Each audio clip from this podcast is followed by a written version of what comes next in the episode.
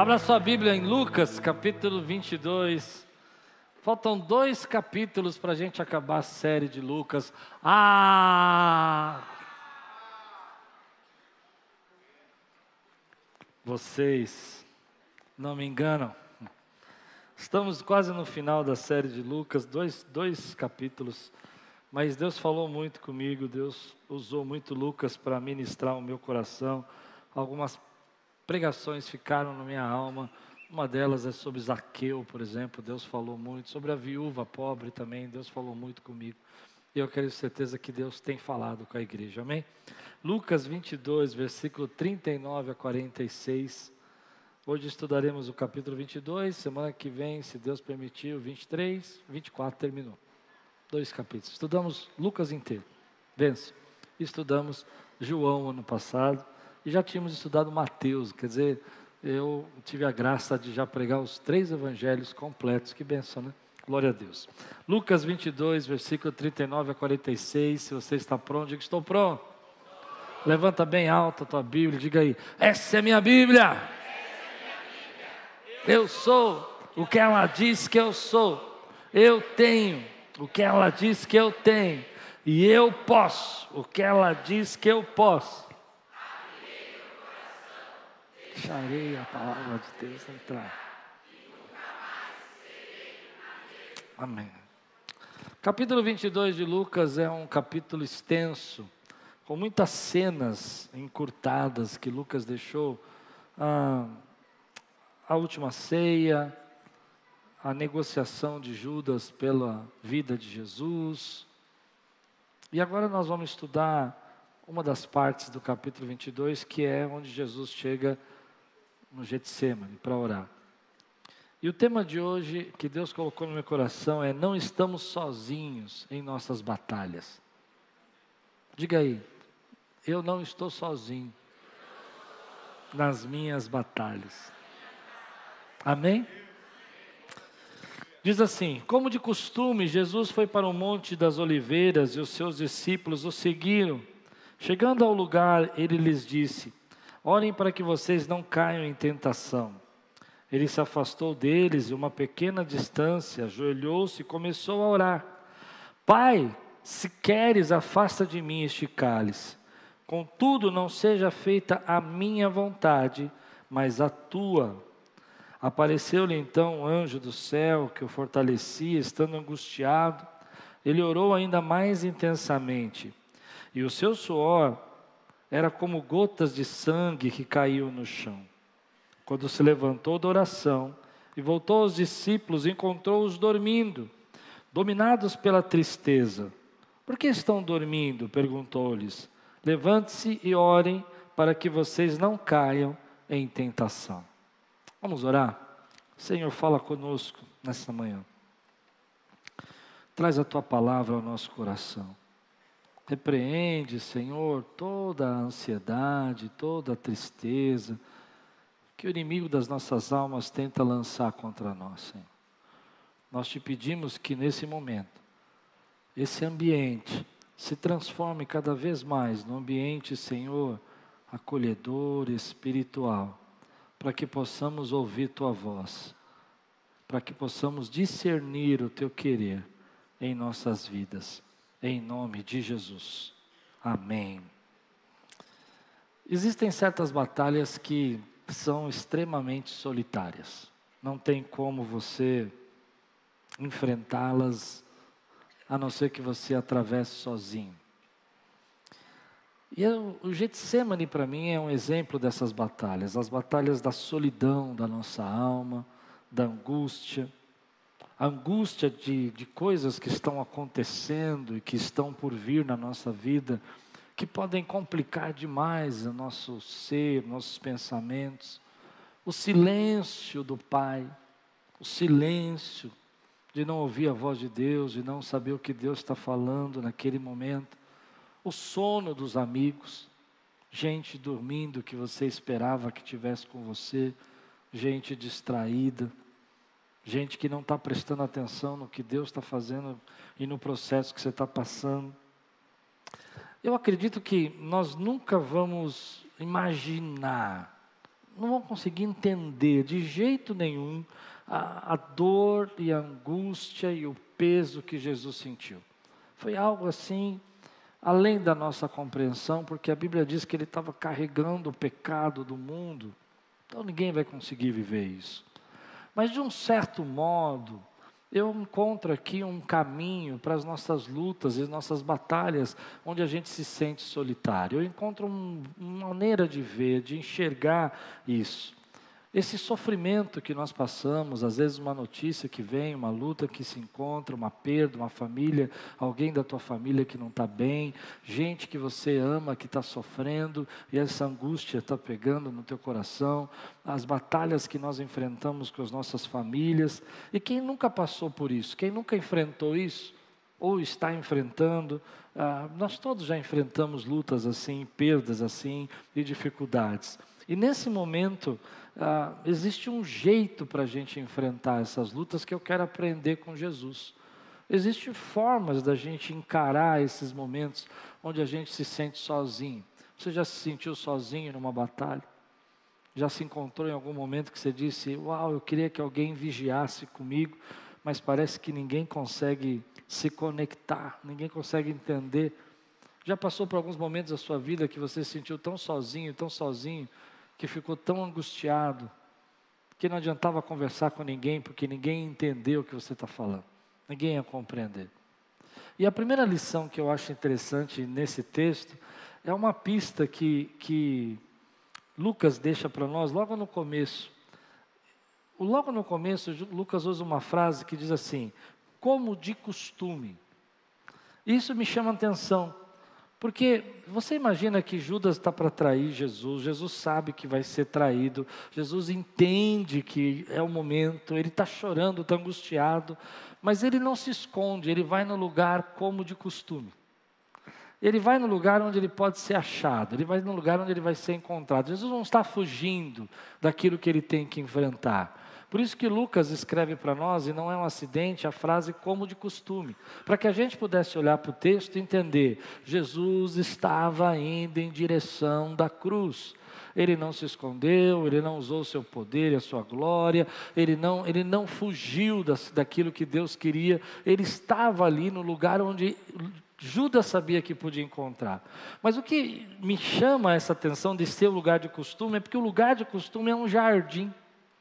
É um lugar onde ele costumava orar. É o lugar onde ele começava a se encontrar com o Pai.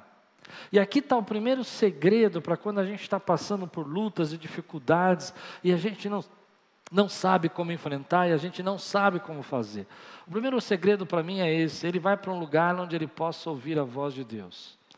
Na vida, nós temos tanto ruído, tanto barulho, tanta gente falando, tanta coisa acontecendo na nossa cabeça, que a gente às vezes não consegue ter um tempo para ouvir o que Deus está falando. E eu conheço pessoas que, quando estão passando por prova, por lutas, por batalhas, elas vão atrás de um monte de gente procurar conselho, procurar ajuda, e falam com as pessoas, falam até com você quando você entra no ônibus, elas contam a vida delas para você quando você está passando na fila do banco, elas contam a história toda da tua vida, pra, da vida delas para você, mas não buscam a Deus, não encontram com Deus. E aqui está a primeira lição: quando eu estou passando por uma batalha, quando eu estou passando por uma luta, eu preciso me apegar a Deus, eu preciso me achegar a Deus, eu preciso buscar a presença de Deus, eu preciso sentir a voz de Deus falando comigo, eu preciso ir para o meu jardim, eu preciso ir para um lugar onde as vozes sejam silenciadas, eu preciso ir para um lugar onde Deus possa falar comigo, porque Ele nunca parou de falar, não é porque você está passando por essa prova que Deus parou de falar com você, às vezes somos nós que não conseguimos ouvir. Então nós falamos para nossa tia, falamos para o nosso irmão, falamos para os estranhos, olha o que está acontecendo comigo, mas não falamos para aquele que pode resolver. Aquele que pode resolver é o Senhor da nossa vida, é Ele quem pode resolver as tuas lutas e os teus problemas. Não adianta você esperar que alguém vai fazer alguma coisa, porque só uma pessoa pode definir o teu destino, só uma pessoa pode te dar o destino para onde você tem que ir, e essa pessoa é Jesus Cristo, é o Senhor da tua vida, é Ele quem te dá o destino, é Ele quem te dá a autoridade para você enfrentar essa luta. Então eu aprendi comigo que às vezes a gente está angustiado e a gente quer uma opinião, a gente vai para o YouTube para ver todas as, as manifestações daquela luta que você está passando, vai tentar procurar todas as respostas, mas a resposta não está lá, a resposta está no Senhor, é Ele. Meu irmão, o Google não vai conseguir definir o teu destino, seus parentes não vão definir, definir o teu destino, seus amigos não podem fazer isso, mas você conhece alguém que pode definir o seu destino, e o nome dele é Jesus. É Ele quem pode definir o teu destino, meu irmão. É Ele. Então nós precisamos aprender com Jesus. O que Jesus vai fazer? Ele vai para um jardim, ele vai dobrar o joelho, ele vai buscar a presença do Pai, ele vai olhar para os discípulos e falar: Ei, vigia, vigia para vocês poderem suportar o que está passando. Como eu enfrento as minhas lutas, como eu enfrento as minhas guerras, como eu enfrento as minhas batalhas, aos pés do Senhor. É dele que vem a resposta, é dele que vem o sim, é dele que vem o favor para a minha vida, é dele que muda a sentença, é o Senhor quem muda o destino, meu irmão. Essa é uma lição para mim. Quantas vezes eu já me desesperei, e com medo do desespero da luta que você está passando, você quer ligar para alguém, você quer falar com alguém, e dessa pessoa não pode fazer nada para você. Você está buscando de gente que não pode resolver o teu problema. E sabe o que acontece quando você busca de gente que não pode resolver o teu problema? Revolta. Não, você não ouviu o que eu falei. Você busca de gente que não pode resolver o seu problema e nasce no seu coração uma revolta. Por que, que as pessoas não estão me ajudando? Por que, que as pessoas não se importam comigo? Por que, que as pessoas não veem o que eu estou passando? É porque você está buscando de gente que não pode fazer nada por você. Mas tem alguém que morreu naquela cruz por você, que se importa com você, que te ama e que pode mudar o seu destino. E eu creio tanto nisso que lá em casa eu fiz o meu jardim de oração. Eu tenho meu cantinho. Eu tenho meu Getsemane. é onde eu vou e me derramo e choro na presença de Deus. Porque eu sei que lá vem os sims de Deus para a minha vida. Lá vem os sims de Deus para a sua vida. Lá vem as portas que se abrem, vem as respostas. E quando não tem a resposta, e quando não é uma resposta que eu espero, de lá também vem a força para enfrentar as lutas que eu preciso enfrentar. A primeira lição que eu tiro é que quando você está passando por um momento de luta e batalha espiritual, você precisa ter um lugar secreto. Um lugar onde Deus possa falar com você. Um lugar onde os ruídos sejam silenciados, para que você possa receber direção.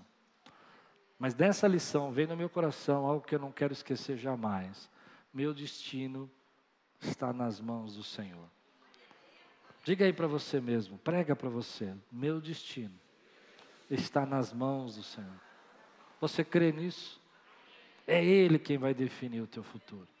É Ele quem vai definir a tua vida. Quando a gente olha para esse texto, eu fiquei procurando nele algumas coisas que são parecidas nas nossas aflições. A primeira é uma oração de angústia que Jesus está fazendo, que não tem uma resposta positiva. Alguém aqui já fez uma oração dessa? De pedir angustiadamente e você não recebeu uma resposta e você ter que passar pelo processo. Você não quer o processo, você quer, Pai, afasta de mim esse cálice. O cálice é o processo. Eu não quero o processo. E Deus fala, você vai ter que passar pelo processo. Esse tipo de, de, identidade é que eu vejo quando Jesus está trabalhando aqui. Porque há momentos na nossa vida que a gente não quer passar pelo processo. Eu me lembro o ano passado quando eu descobri os aneurismas, os três, e eu orei muito, irmão, muito no meu lugar secreto. E o meu desejo era não passar o processo. E Deus falava no meu coração: vai passar o processo. Algumas pessoas preocupadas comigo profetizavam: você não tem nada, você já está curado. E eu falei: eu aceito, eu recebo. Não foi falta de fé, irmão. Eu orei, até briguei com Deus. Mas Deus falou: você vai passar o processo. E aquela angústia vai tomando conta do coração quando a gente não tem uma resposta positiva. A gente quer uma resposta, mas o processo vai acontecer na nossa vida. A segunda coisa que eu vejo na, nessa provação de Jesus é que depois, quando ele se volta para os seus amigos, os amigos estão dormindo. E eu acho isso profundo demais. Porque quem sofre o momento da sua dor, às vezes ele espera que alguém próximo compreenda essa dor e que se solidarize, que entenda o que você está sofrendo. Mas geralmente, quando você chega para a pessoa e fala que está sofrendo, ela não entende, porque ela não sofreu o que você sofreu e não passou o que você passou. Quem já teve aqui, por exemplo, uma, uma, uma enfermidade e, e diz para outra pessoa: Não, estou passando por essa luta. A pior coisa que a gente pode ouvir é alguém dizer para você: Ah, fique tranquilo, vai dar tudo certo. É claro que a gente crê que vai dar tudo certo, mas esse tipo de frase, ela parece que acaba com a gente, porque a gente quer a solidariedade, a gente quer, uau, o que, que aconteceu? Né? Ou quando a pessoa tem uma depressão e a outra pessoa, ah, para, você está dormindo demais. E a gente fica procurando na, nas pessoas uma resposta, um apoio. E é nessas coisas que eu me identifico com, a, com essa provação de Jesus. Não, é como eu disse, o que Jesus passou no Getsemane, ninguém vai poder passar, porque a Bíblia diz que ele tomou o cálice da ira de Deus. Mas eu vejo que ali é um processo. Quantas vezes você está passando por angústia na sua vida e você gostaria que a pessoa se identificasse com você e compreendesse, e na verdade ela fala: Ah, isso é frescura. Ah, me deixa aqui. Porque as pessoas não conseguem entender o que você está passando, elas não conseguem compreender o que você está passando. E você precisa entender que isso não é maldade das pessoas, não é, é, falta de amor, é porque, na verdade, elas não têm como te ajudar, elas não têm como resolver o seu problema. Eu acho até bonito que Lucas fala que eles estavam dormindo de tristeza. Mas nos outros evangelhos você vê que Jesus vai três vezes acordá-los. Aqui Lucas não diz três vezes, mas nos outros ele diz três vezes. Ele fala: Ô oh, pessoal, acorda, a batalha está chegando, a luta está chegando. Eles, amém, oh, amém. É muito sono. É muito sono. E essas identificações na nossa vida são complicadas. Tem muita gente triste, machucada, magoada, porque espera realmente que essas pessoas pudessem fazer alguma coisa e compreender e elas não podem. A terceiro grupo de gente aqui que me, me mostra que a gente passa por lutas parecidas é que eles vão enfrentar os religiosos e que representam muitas vezes as injustiças, as batalhas, as lutas, as pessoas que nos traem, os desapontamentos. Religioso é aquele que chega para você e fala assim: está passando por isso porque está em pecado, é pecado na tua vida, tem algum pecado aí. Já ouviu isso alguma vez ou não? Misericórdia, você já está sofrendo, ele vem, olha para você e te afunda, né? Te coloca lá embaixo. E a gente enfrenta isso. Uma hora a gente enfrenta desapontamento de pessoas que a gente ama, outra hora a gente enfrenta essa injustiça de pessoas falarem da gente, de, de dizerem coisas para nós e, e nos desapontar. Gente que a gente queria ver uma palavra, na verdade ele vai e te enterra.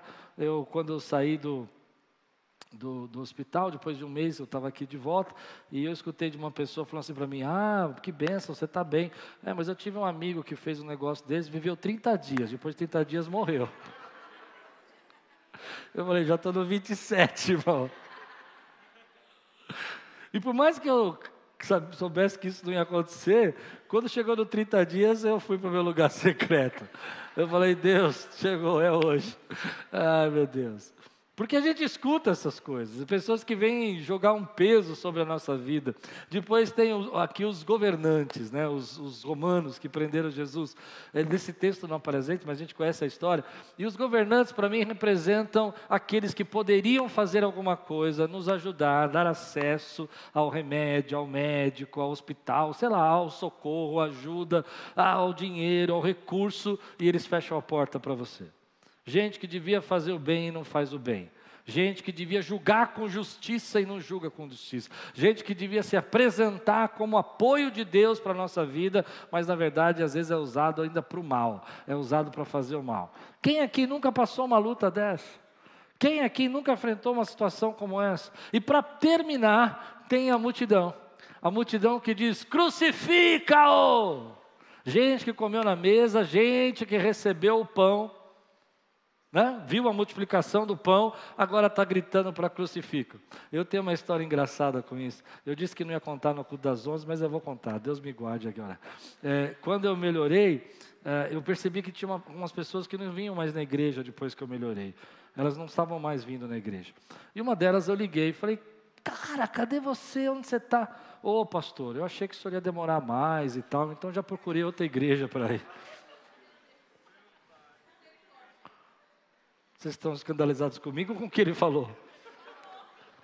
E eu falei, onde você está? Estou na igreja aqui e tal, não sei o que e tal. Eu falei, amém, irmão, Deus abençoe.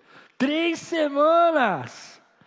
Já estava gritando, crucifica, ô misericórdia. E a gente passa com isso.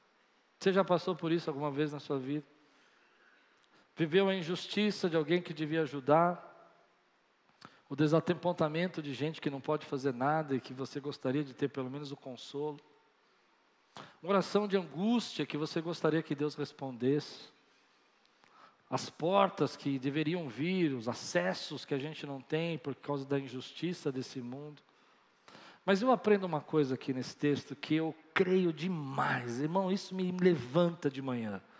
É que, apesar de tudo isso, quem está escrevendo a minha história é Deus.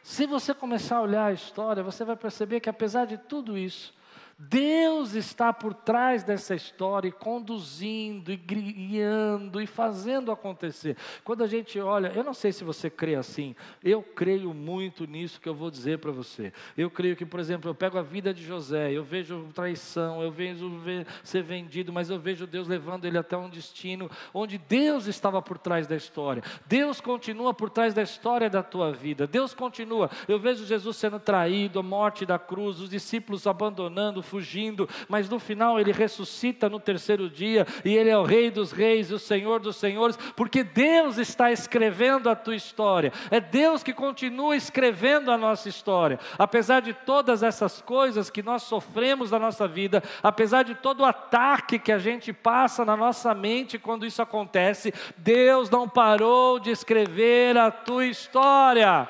Deus não parou de escrever a tua história. Eu olho para a minha vida, eu consigo enxergar isso dessa mesma maneira. Eu vejo meus pais saindo de casa, minha mãe ficando doente, e eu falo, meu Deus, por que tanta dor, por que tanta luta? Você tem histórias parecidas, abandonos, traições, divórcios na sua família, mas mesmo assim Deus disse: Tu és meu, eu te comprei, você é meu, eu estou escrevendo a tua história, eu estou guiando você, eu não te deixei, eu não te abandonei. É assim que eu enxergo. Então eu vejo às vezes, ah, eu gostaria que aquilo viesse do governo, não vem. Eu gostaria que aquilo viesse do religioso, não vem. Mas Deus continua sentado no trono e Ele continua escrevendo a história do povo dele. Ah, aqui nessa igreja tem gente como Davi, que não entende por que saiu da sua casa, não foi esquecido pelo seu pai, Amém? Teve que enfrentar gigantes, teve que desviar da flecha do rei, teve que se esconder em cavernas, mas Deus não parou de escrever a história de Davi. Ele continua escrevendo a tua história e a minha história, meu irmão. Esse é o nosso Deus. Meu destino está nas mãos do Senhor. A minha história não é escrita pelas circunstâncias, ele é escrito pelo poder de Deus na minha vida. É o Senhor quem está escrevendo essa história. Então eu olho para trás, eu falo, eu não sei como vai ser meu futuro, mas eu sei que o mesmo Deus que escreveu minha história no passado vai continuar escrevendo minha história no futuro. Você pode levantar sua mão agora por um minuto e dizer assim para você mesmo agora, com toda a tua fé: Meu Deus, continua escrevendo a minha história. Você consegue enxergar isso na palavra? Consegue enxergar isso na sua vida? Consegue ver o amor de Deus por você? Até nas lutas, até nos processos que você não queria passar, Deus estava ali com você nesses processos. E Ele usou isso. Ele usou para fortalecer você, Ele usou para derramar sobre a tua vida. Você orou, Pai, passa de mim esse cálice. Ele não passou, você teve que tomar o cálice, mas Ele ainda continuou escrevendo e direcionando e guardando você. Ele continua amando você. A terceira lição que eu vejo no texto é exatamente esse versículo, essa oração que Jesus faz. Quando ele, ele olha para esse momento, e ele diz uma frase assim: Pai, se for possível, afasta de mim esse cálice. E aqui tem duas coisas que minha cabeça, quando eu leio esse texto, ela, ela estressa um pouco. Porque algumas pessoas aprendem assim: ah, pai, passa de mim esse cálice, porque Jesus tinha medo da morte. E eu não consigo acreditar nisso, porque quando a gente vê alguns martírios na Bíblia, por exemplo, o martírio de Estevão, lembra Estevão que foi apedrejado? Atos da Apóstolos, capítulo 7, esteve apedrejado, amém? O que acontece lá? Ele vê o céu aberto, ele vê a glória, ele grita, Pai, perdoa, porque não sabe. Existe uma, uma, uma referência de unção, de poder ali, sustentando Estevão ali. Mas Jesus está em angústia. E a gente precisa entender por que, que Jesus está em angústia. Porque a morte de Jesus não é uma morte comum, não é uma morte natural. O cálice que Jesus está falando é uma referência direta a Ezequiel e Isaías, que falava do cálice da ira de Deus. O que, que é essa ira de Deus, irmão? Todos nós pecamos, todos nós pecamos. Não importa se você nasceu aqui ou no Japão, pecou. Nascemos, crescemos e pecamos. E destituídos fomos da glória de Deus, ou seja, não temos mais a glória de Deus. A ira de Deus, como um Deus justo, tinha que cair sobre o pecador. Se todos pecaram, todos teriam que tomar o cálice da ira de Deus. Porque Deus, na sua justiça, teria que julgar o pecado. Senão, Deus não seria justo. Muita gente só quer Deus amor, mas Deus é amor, mas é justo. Toda vez que você fala, Deus, me ajuda. Você está pedindo justiça, você está pedindo para Deus te socorrer. Deus me livra dessa situação. Você está pedindo para Deus amparar você, julgar. Então nós precisamos de um Deus amoroso, mas precisamos de um Deus justo também. O amor de Deus nos envolve, a graça deles nos envolve, mas a justiça de Deus corrige os erros, coloca as pessoas no lugar certo. Amém? Então todos nós teríamos que enfrentar a justiça de Deus, mas Jesus entrou no teu lugar e tomou o cálice da ira de Deus. Ele bebeu toda a ira de Deus pelos teus pecados, para que você não fosse julgado para que você pudesse viver a graça de Deus e as bênçãos de Deus, ele bebeu o cálice da ira de Deus. Ele toda a ira, toda a, a, a, a, justiça de Deus contra o pecado do homem estava ali. O peso dos nossos pecados estavam ali sobre ele. Todos os nossos pecados da humanidade caíram sobre ele, porque ele era o único justo. Ele é o único que não tinha pecado. Entende? Então, quando ele está dizendo, afasta de mim esse cálice, ele não está dizendo, olha, eu, eu não quero enfrentar isso. O que eu creio que ele está dizendo, quem fala isso é o Atmani, que era um pastor chinês, que morreu na década de 50, esquartejado, pregando o evangelho, foi preso, esquartejado. Mas um homem de Deus, uma revelação de Deus. E ele diz o seguinte: vocês ocidentais têm medo da morte, têm medo dos, da dor, porque vocês foram criados de outra maneira. Então, para vocês, passar o cálice é fugir da dor. Mas para nós orientais, a morte faz parte da vida, faz parte do nosso conceito de vida. E nenhum oriental diria, passa de mim esse cálice para não morrer. O que Jesus está dizendo é, Pai, eu quero beber esse cálice, só se for da tua vontade. Eu não vou fazer por mim, eu não vou fazer para mim, eu não vou fazer para que as pessoas venham até mim. Elas vão vir até mim se o Senhor quiser que elas venham. E eu vou me submeter à tua vontade. Eu vou me colocar debaixo. Se não é isso que o Senhor quer que eu faça, então passa de mim, porque eu quero fazer o que o Senhor manda eu fazer. Eu acho isso tão profundo. Acho tão mais profundo do que Jesus. Como eu disse, outros mártires existiram que enfrentaram a morte. Mas Jesus está dizendo: Eu vou tomar o cálice da ira de Deus desse povo para que eles possam ser salvos por mim. Mas eu só quero que eles sejam salvos por mim, se essa for a tua vontade. Se é isso que o Senhor quer. E ele tomou todo o cálice e enfrentou toda a ira de Deus, para que nós pudéssemos ter vida e vida em abundância e tivéssemos acesso ao Pai. Você tem acesso ao Pai. Agora, nós somos um povo que nascemos, como eu disse, no Ocidente. E no Ocidente, a gente tem muito medo de sofrer de dor. Uma das coisas que eu aprendi na África, quando eu estive lá, é ver a morte, ver a dor de outra maneira. Porque, por mais que nós sejamos um país de terceiro mundo, aqui você tem penicilina, tem remédio, tem hospital.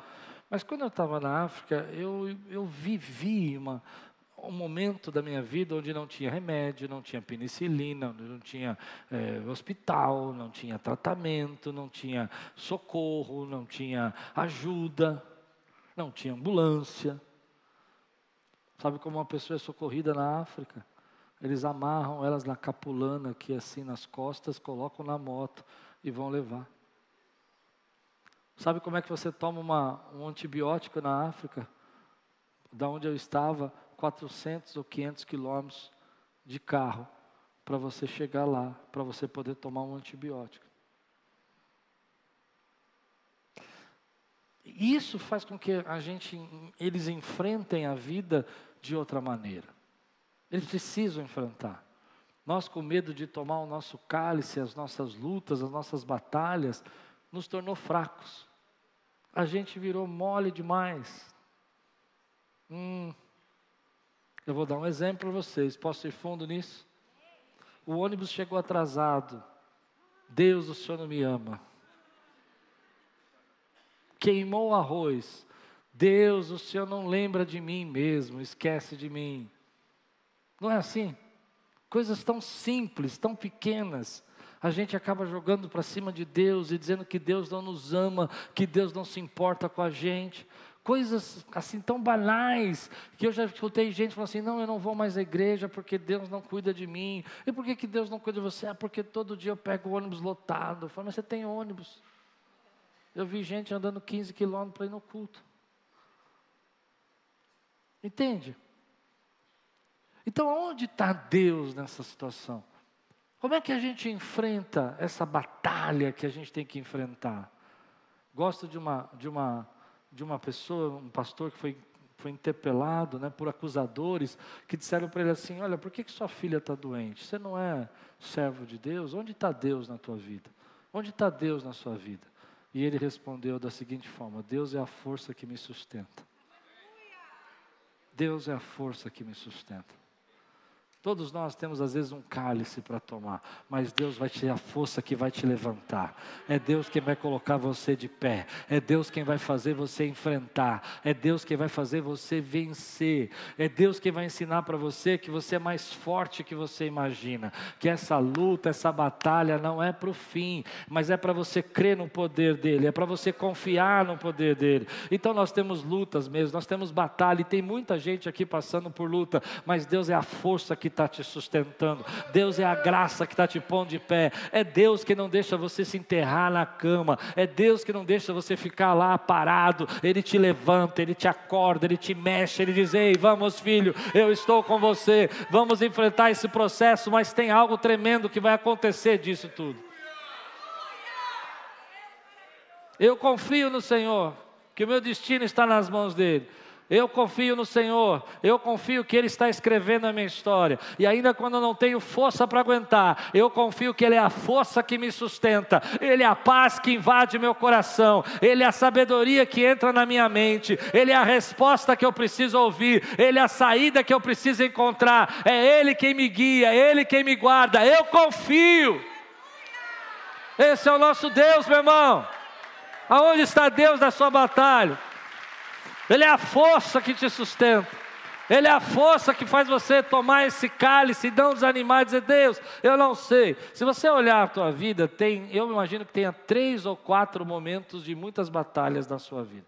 Se você tem menos de quatro, dá um glória a Deus que você está a dez. Sim ou não? Olha para trás. Três ou quatro grandes batalhas.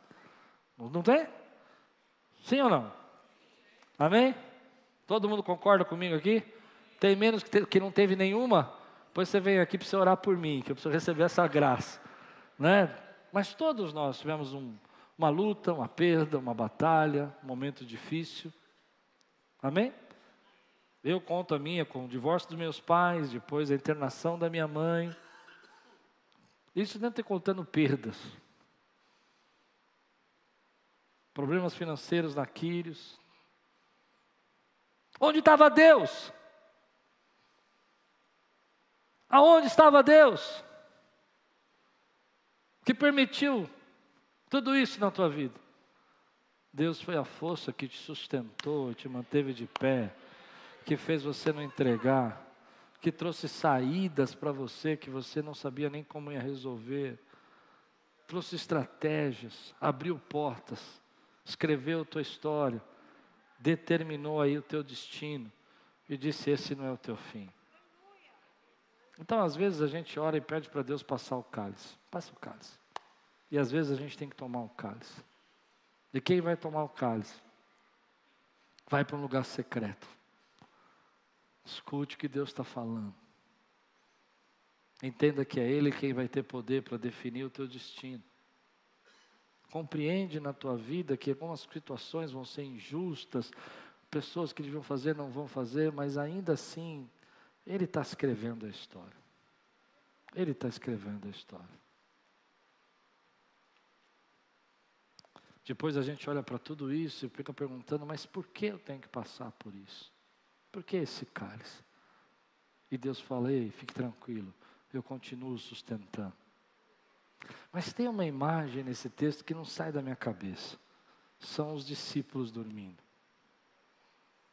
Porque você concorda comigo que ora a gente é o que está vigiando e que tem que tomar o cálice, e ora a gente é o dorminhoco que não está vigiando? Tem momentos na nossa vida que a gente está dormindo, que a gente devia estar tá acordado, que a gente devia estar tá orando e a gente está se entregando, que a gente devia estar vigiando, buscando e a gente está deixando a vida levar. Ah, aconteça o que acontecer, ao invés da gente estar na posição. Tem momentos que a gente é assim. Tem momentos que a gente olha para essas situações todas que a gente está passando e a gente fica pensando: ah, não vai adiantar nada fazer nada, não vai adiantar nada buscar. E aí a gente fica procurando e tentando respostas nas dimensões e das pessoas que não podiam vir. Fica lamentando a nossa angústia. Mas aí vem uma palavra para mim nessa hora. Eu não sei se tem gente dormindo na minha vida eu não sei se tem pessoas que estão eh, sendo injustas comigo, mas eu sei que eu não estou enfrentando essa batalha sozinho.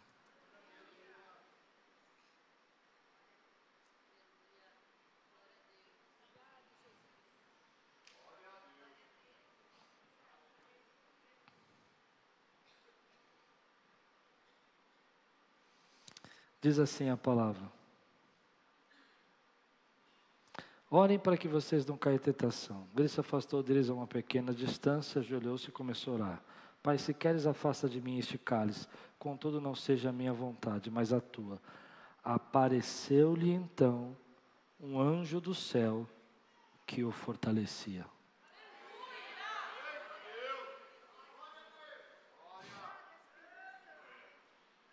Eu preciso pregar?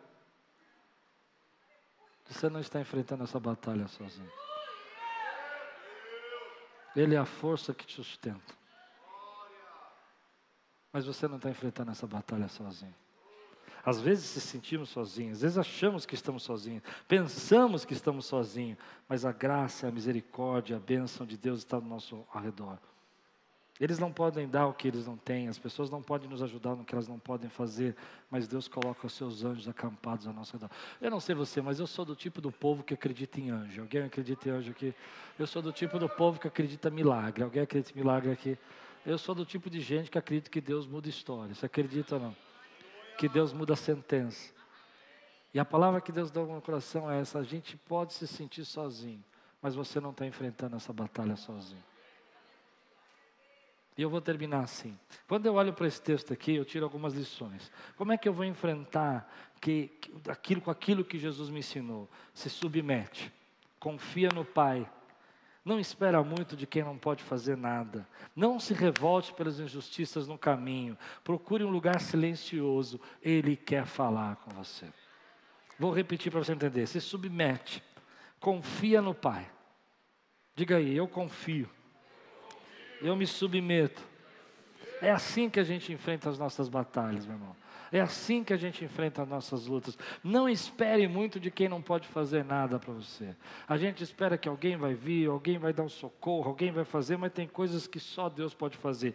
Não se revolte pelas injustiças. Eu já vi tanta gente se desviando. Ah, porque isso aconteceu? As pessoas são injustas, a igreja é injusta, as pessoas são injustas, o governo é injusto. Para com isso, meu irmão. Escuta a voz de Deus, vai para o lugar secreto. Lembra que Ele está escrevendo o teu destino. Lembra que Ele está fortalecendo a tua vida. Lembra que Ele está derramando graça sobre você. Lembra que Ele está colocando a mão dele. Lembra que essas atalhas vêm contra nós e os inimigos se levantam contra a nossa vida. Mas é Deus, irmão, que se põe do teu lado e fortalece você. É Deus que fortalece a tua vida. É Deus que te dá saída. É Deus que vai te dar essa semana um pensamento, uma ideia, um plano. Como você vai resolver isso? É Deus que vai colocar pessoas, conexões na sua vida para você sair dessa luta e dessa batalha. É Deus quem vai fazer coisas novas que você não consegue fazer, mas Ele não deixou, porque você não está enfrentando essa luta sozinho.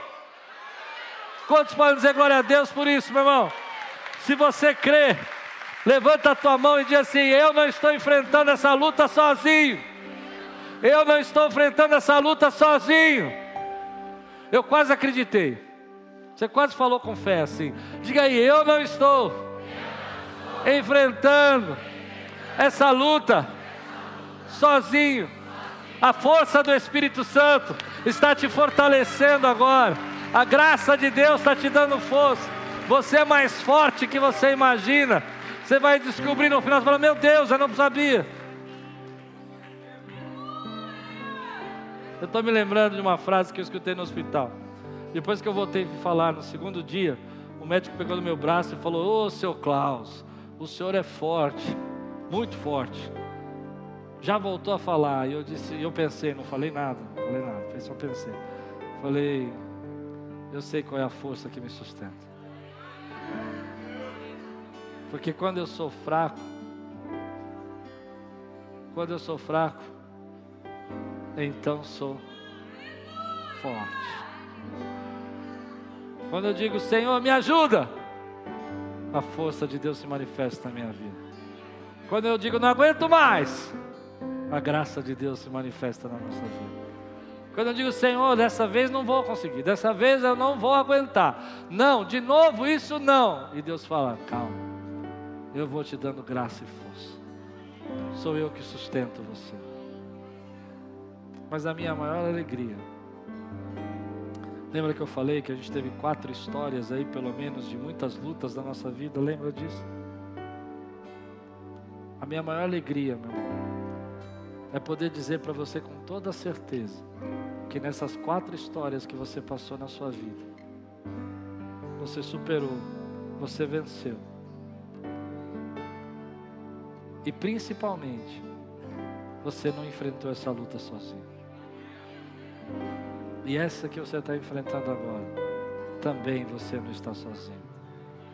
Você recebe essa palavra hoje? Hoje eu quero ser o anjo que estava do lado e fortalecer tua vida. Tem coisas que eu não consigo resolver. Às vezes eu falo para Deus, Deus, se eu pudesse pegar, tirar com a mão. Só Deus pode fazer. Mas uma coisa eu posso ser e você pode ser. Nós podemos ser o anjo que está do lado. E nós estamos aqui hoje para ser fortalecidos. Estamos aqui para ser levantados por Deus. Ser cheios da presença de Deus. E saímos daqui dizendo: Uau, eu não sei como Deus vai fazer, mas Deus está escrevendo a história, Deus está definindo o meu destino, Deus está fortalecendo a minha vida. E eu sei que eu não estou fazendo essa batalha sozinho. Se você está passando por uma luta muito grande e você precisa receber esse fortalecimento de Deus na tua vida, fica de pé no teu lugar. Quero orar com você. Quero clamar pela tua vida. Talvez na sua mente tenha um monte de porquê. Né? Eu estou pedindo para ficar de pé só quem está passando por luto. Que eu quero orar por você. Quero que a graça de Deus aí venha sobre sua vida. Feche os seus olhos um pouquinho. Eu quero que a força do Espírito Santo, poder do Espírito Santo, o dinamis, venha sobre sua vida agora e fortaleça teu coração, fortaleça a tua alma, fortaleça o teu espírito. Aonde não havia esperança, que Deus haja com esperança. Onde você só ouvia silêncio de Deus, que essa palavra seja a resposta da tua oração. Aonde a tristeza, a revolta, a decepção entrou, Que saia agora que entre a paz, que entre a alegria e a certeza que você não está enfrentando essa batalha sozinho. Você que está de pé agora, levante sua mão bem alta e diga assim: Eu não estou enfrentando essa batalha sozinho. Ah, diga comigo: há um Deus que me fortalece. Ele é a força que está me sustentando. Em nome de Jesus. Dá um grande glória a Deus aqui, meu irmão, exalta Senhor. Aleluia. Olá, meu amigo, meu irmão, é, fico feliz de você ter assistido essa pregação. É uma bênção ter você no nosso canal. Queria lembrar você para participar e receber mais mensagens como essa, a fim de que o Google possa entregar para você as nossas mensagens. É só você se inscrever no nosso canal e ativar o sininho. Isso vai mostrar para ele que, para o Google, que é relevante a mensagem e vai nos ajudar a fazer o nosso canal crescer. Se você puder fazer isso por nós, nós agradecemos muito. Deus abençoe sua vida e espero muito que essa mensagem tenha falado com você.